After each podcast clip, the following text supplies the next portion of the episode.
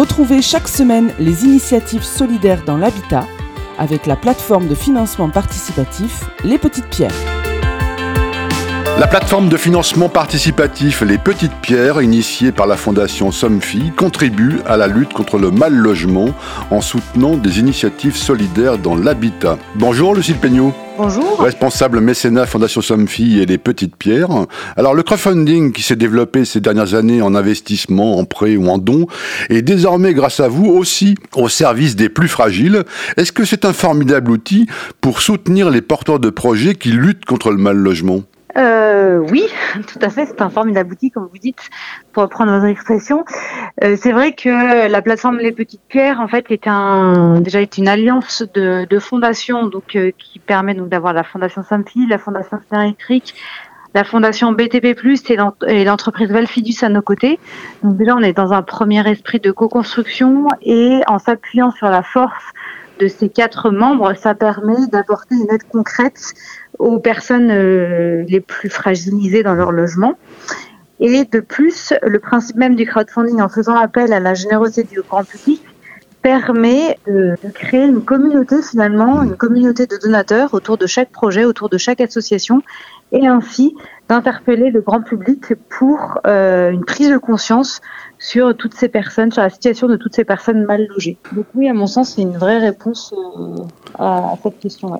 on va revenir en détail sur tout ce que vous venez de dire, mais euh, juste avant, expliquez-nous comment vous apportez concrètement donc un, soutien aux porteurs de projets que vous sélectionnez. Alors le soutien concret, c'est au niveau financier dans un premier temps, puisque mmh. une campagne sur les petites pierres permet de collecter des dons pour financer un projet bien précis. Et la spécificité des petites pierres, c'est que pendant toute la durée de la campagne, tous les dons sont abondés par les petites pierres, ce qui est donc une réponse euh, financière. De plus, pendant toute la durée de la campagne, chaque association est accompagnée par une personne euh, de l'équipe Petite mmh. Pierre. Et donc, cette personne propose un accompagnement personnalisé permettant ainsi aux associations euh, d'être euh, oui efficace que c'est ça important effectivement euh, le crowdfunding c'est super mais il, faut que ça soit bien fait donc pour être efficace c'est bien d'être accompagné exactement mm. et d'autant plus que c'est aussi permettre finalement que la campagne petite pierre soit un peu un premier pas mm. dans le digital pour permettre aux associations de découvrir ce que c'est que la communication digitale, mm. les amener également sur les réseaux sociaux s'il faut. Et donc, parallèlement à ça, on propose aux associations vraiment un apport en mécénat de compétences leur permettant euh, de euh, se renforcer mmh. En fonction de leurs besoins. Est-ce que la lutte contre le mal logement, qui date pas d'hier, hein, euh, s'inscrit de plus en plus dans une ambition d'innovation sociale pour trouver et mettre en place des solutions innovantes, pertinentes? Oui, tout à fait. on est régulièrement en contact avec des associations qui développent justement des innovations sociales. Par exemple, ce matin, j'étais encore en lien avec une association à Marseille. Leur objectif, en fait, c'est de permettre. En fait, ils sont en lien avec des euh, différents organismes, différentes structures dont les bâtiments sont vacants. Et l'idée, c'est de rénover ces bâtiments vacants pour euh, les aménager et accueillir des personnes en grande précarité même si justement le temps de vacances est euh, de quelques années. Mais voilà, et c'est vraiment euh, dans cette idée de, de toujours en fait euh, innover pour faire en sorte que les personnes mal logées trouvent des logements temporaires, leur permettant ensuite d'intégrer des logements plus pérennes. Vous parliez tout à l'heure de communauté. Est-ce qu'il y a de plus en plus de nos concitoyens qui soutiennent des projets via votre plateforme, qui ont compris l'intérêt, l'importance des enjeux et malheureusement souvent l'urgence de la lutte contre le mal logement ah, c'est une très bonne question. Alors je vous dirais oui et non.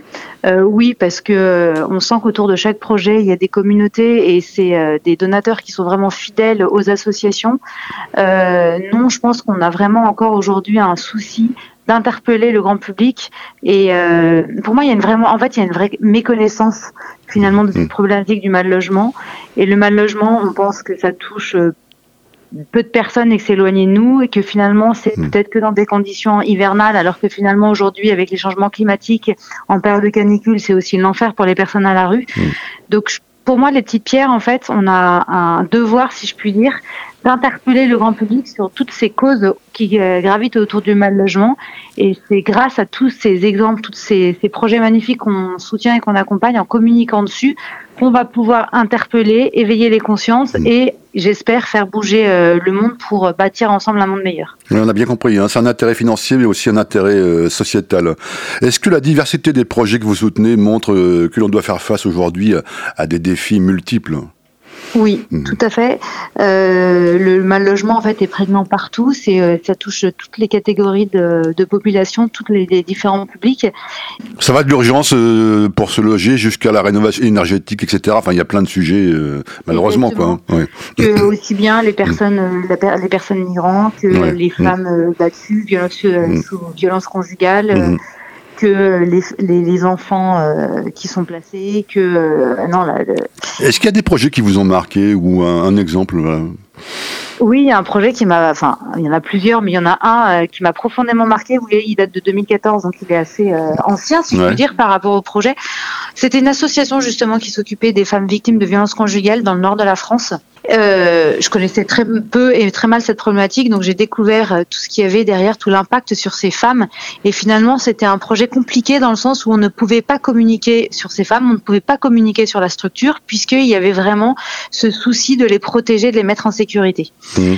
Et euh, on s'est retrouvé donc avec cette campagne. De plus, le projet n'était pas très, on peut dire, euh, vendeur, puisque en fait, c'était même pour, euh, c'était en, prémisse de la rénovation. On s'était rendu compte qu'il y avait un espèce de champignon dans le bâtiment, et donc c'était pour financer l'éradication de ce champignon.